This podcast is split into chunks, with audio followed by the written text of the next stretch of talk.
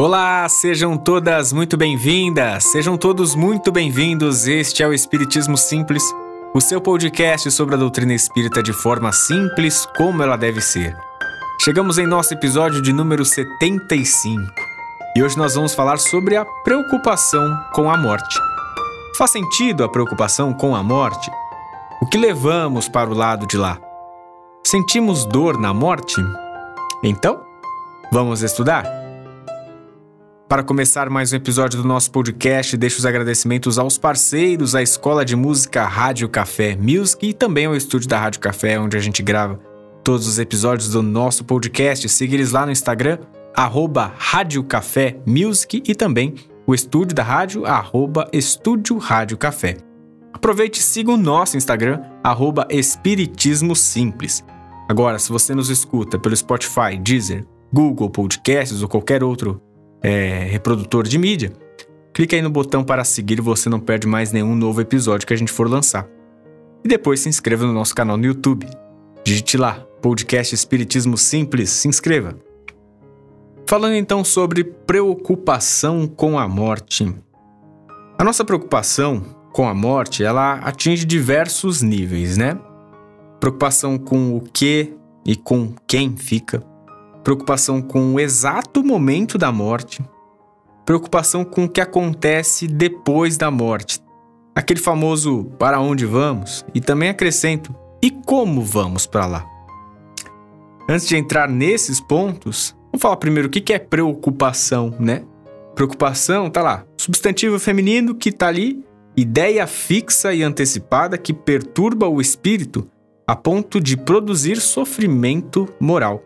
Então, uma ideia fixa e antecipada que perturba o nosso espírito a ponto de produzir um sofrimento moral. Muito parecido ali com ansiedade, né? Então, criamos uma ideia antes mesmo de algo acontecer. A gente alimenta essa história dentro de nós e aí a gente sofre com ela depois. A pré-ocupação é filha da ansiedade e está ali bem descrita no nome quando a gente desmembra, né? Pré, aquilo que é anterior a algo, antes de alguma coisa, e ocupação estaria como uma tarefa, exercício gerado. Dentro desse universo das preocupações, a preocupação com a morte, ela inevitavelmente acaba sempre aparecendo como algumas das principais. É muito comum a gente escutar que tem gente que morre de medo de morrer. Então, mesmo que muita gente ainda afirme que não tem esse medo da morte, quando toma um susto, seja por uma questão de saúde, seja por algum acidente ou se depara com alguma catástrofe, esse medo aparece instintivamente. E aqui a gente tem um ponto que é muito importante e que pode definir muita coisa. Instintivamente, essa é a palavra. A gente tem esse medo instintivo que nos auxilia a lutarmos pela vida. E ok, tá super certo isso.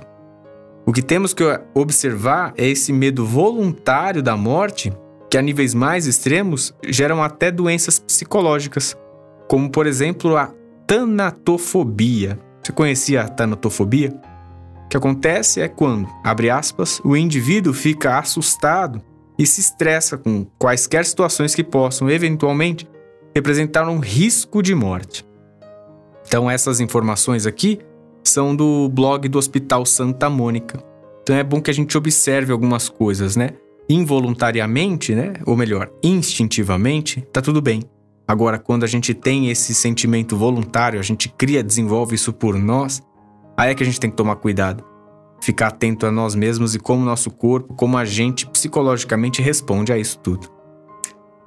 Num cenário de pandemia, que a gente está passando ainda, nós vivemos enlutados. Então, esse sentimento de preocupação com a morte nos assolou e nos assola o tempo todo, todos os dias. Em algum momento desses quase um ano e meio de pandemia, com certeza você já deve ter olhado pra, para os seus de casa e se preocupou, já olhou para si mesmo e se preocupou com a morte, ou até mesmo de fato teve alguém que se foi. Nesse episódio, a gente vai falar do aspecto espiritual, né? E a nossa preparação para o desencarne. Não tem como a gente falar que é uma grande bobeira se preocupar com a perda. Ninguém quer deixar de ter o convívio com aqueles que nós mesmos amamos. Não dá para naturalizar coisas que ainda não estamos 100% tranquilos ou tá bem resolvido dentro de nós. Mas essa é a nossa tendência, que a gente consiga fazer isso, que a gente aprenda melhor, que a gente saiba lidar melhor. Esse é o nosso futuro. É isso que a gente almeja. Tirando o cenário pandêmico, e aí pensando somente em nós, né, como protagonistas de nossas vidas, no mundinho visto somente por nós, né, pela nossa perspectiva, o Mário Sérgio Cortella fala uma frase incrível. Ele diz assim, ó: Não temos que ter medo da morte, mas sim de uma vida inútil.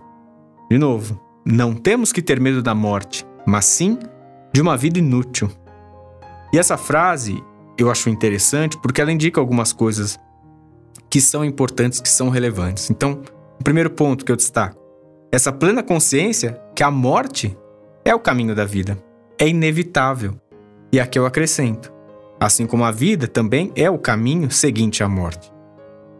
Um segundo ponto é: não nos adianta muito pensarmos tanto no fim e não dar atenção ao início e ao meio. Como assim? A gente tem tanta preocupação com o destino, né, que a gente não aprecia a viagem. E o que é essa viagem? Essa viagem se chama vida. Não vamos ficar tão preocupados para esse momento de chegarmos em algum lugar. O que é mais importante é essa caminhada daqui até lá, até o outro ponto. Que a gente não gaste tanta energia pensando no fim dessa vida, no fim dela, no fim dessa viagem enquanto a gente tem essa viagem toda na nossa mão para desfrutar, para aprender, para crescer. Um atleta velocista que só olha para a linha de chegada, ele tropeça no caminho. Que a gente não seja esse velocista. O Divaldo Franco, uma vez num certo programa, é, ele foi, foi trazer uma explicação né, sobre essa questão desse medo. É, e aí ele foi lá no início da nossa história humana aqui no planeta Terra para tentar explicar um pouquinho mais, né? Sobre esse medo, sobre essa preocupação com a morte. Ele diz que enquanto seres primitivos, enquanto o instinto prevalecia, a racionalidade, a gente não conseguia compreender direito ali por que, que aquele indivíduo que a gente estava trocando é, alguma. com trocas naturais da nossa vida, é, que a gente convivia todos os dias, de um momento para outro, do nada, é, se perdia a vida, né? Ali tinha um ponto final. Em um estado cadavérico, é, essa pessoa que ficava, né, esse ser humano que ficava e observava aquele o estado cadavérico do outro que havia partido, se assustava e ficava preocupado com aquela ausência, achava um pouco estranho. Isso gerou ao longo dos anos uma tentativa de suavização desse processo, sobre o que é a morte em si. Então, culturalmente, alguns grupos evitam até falar a palavra morte, né? É um pecado, é uma palavra muito forte. A gente bate na madeira, não quer que fale nisso, morrer é um absurdo. Então, muito menos debater o tema. É um, é um tema proibido, na verdade. E aí, assim, ou fica tudo muito florido, quando a gente vai discutir sobre morte, ou fica tudo muito obscuro. Por isso que a gente tem que racionalizar esse medo e essa preocupação. Por isso que eu convido, né, que a gente dê uma olhada na doutrina espírita para entender um pouquinho mais sobre essa preocupação. E aí, lá no capítulo 3 do Livro dos Espíritos, a partir da questão 149, a gente tem algumas questões que Kardec faz aos espíritos que nos ajudam a entender um pouquinho. Então, questão 149. Kardec pergunta assim: Em que a alma se transforma no instante da morte? E aí os espíritos respondem: Volta a ser espírito, ou seja, retorna ao mundo dos espíritos que havia deixado momentaneamente. Acho interessante aqui essa palavra momentaneamente, porque nos dá aquela dimensão de que a vida mesmo é por lá. Aqui a gente passa por um período. Questão 150. A alma, após a morte, conserva a sua individualidade? E também, aqui é um medo que muitas pessoas acabam tendo. Será que se eu morrer já eu já não sou mais eu? Eu vou perder quem eu sou na essência? Eu vou ser só mais um, mais uma alma aí, solta, vagando pelo nada? E aí a resposta é: então, a pergunta, a alma após a morte ela conserva a individualidade? Respondem: sim, não a perde jamais. O que seria se não a conservasse? Isso é interessante para a gente tirar essa, essa questão, já descartar esse primeiro ponto. Questão 150A. Ainda Kardec pergunta como a alma constata a sua individualidade se não tem o corpo material. Então, Kardec aqui ainda pelo ponto de, de que a gente ainda se reconhece muito pela matéria, né? A gente é muito ainda pegado ao corpo físico. Quando a gente perde isso, a gente já parece que já não somos mais nós mesmos.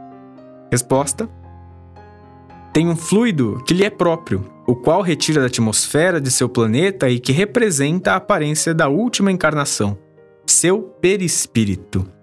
O perispírito é importante para a gente compreender um pouco sobre isso, né?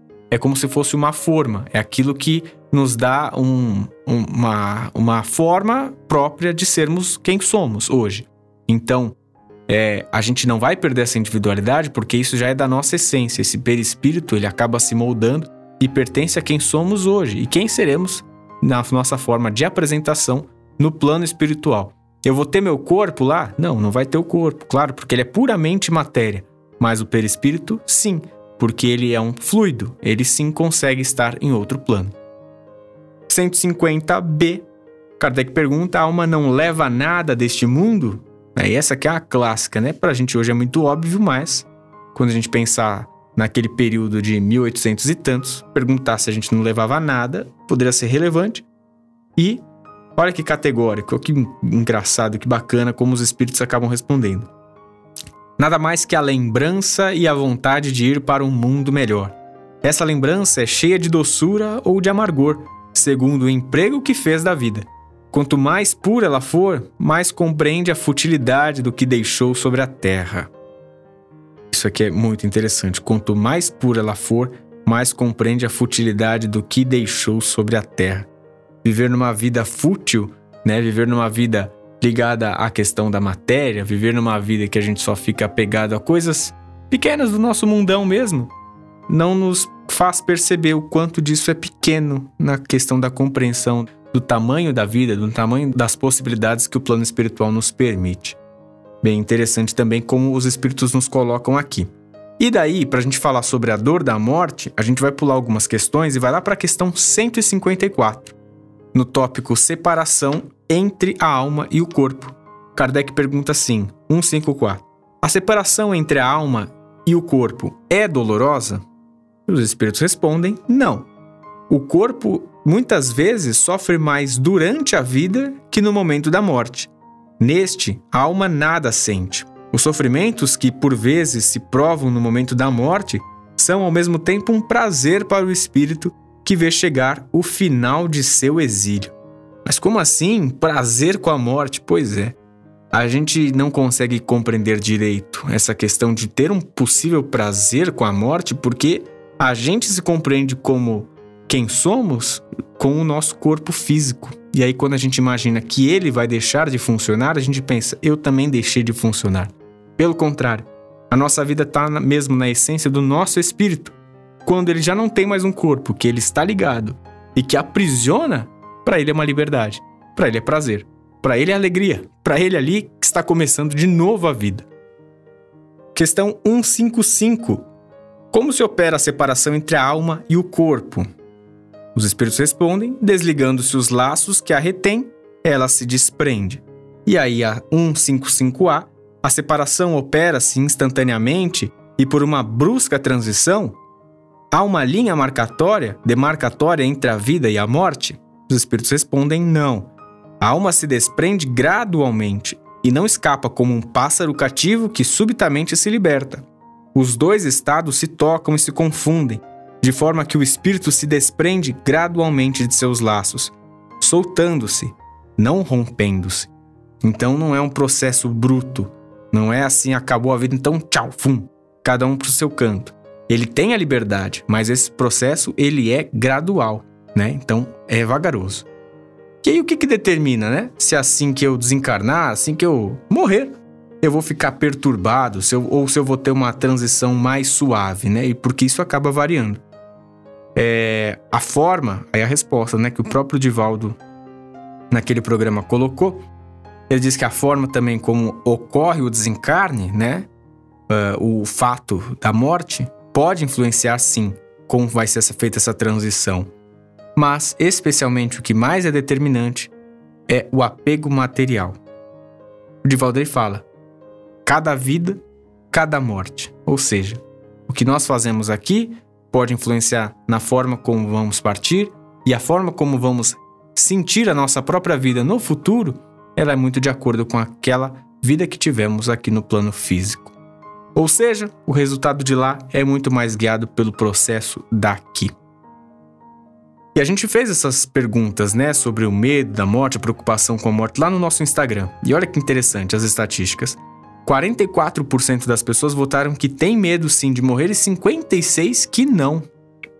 E aí perguntando também se mais preocupava era você mesmo morrer ou outros morrerem. E 85% diz que mais preocupa em ver os outros morrerem do que você mesmo morrer. Muito interessante também trazer isso daqui. Num resumo, para a gente praticamente fechar o nosso episódio, nós não sentimos dor na morte. Fato, tá aqui, tá cravado, a gente não sente. A gente pode ficar apegado ao corpo e à matéria, já que o processo de desprendimento é lento. Mas isso vai ser mais ou menos influenciado pela nossa vivência, mais ou menos material. O que, que a gente leva para o lado de lá? As memórias de uma vida, as boas ações que fizemos aqui, sendo boas ou ruins, e são justamente essas ações que vão nos trazer paz ou aflição do outro lado. Acumule boas ações e intenções, isso você leva, com certeza. Agora, matéria, pff, necas de pitibiribas, não vai levar nada. Faz sentido essa preocupação com a morte? Pergunta que não quer calar do episódio. Faz sentido essa preocupação com a morte? Fazer sentido até faz, porque temos que ter esse anseio pela vida. Agora, essa preocupação vale a pena? É uma outra pergunta. E aí, definitivamente, não vale a pena. Não se preocupe tanto. Se ocupe em não se preocupar.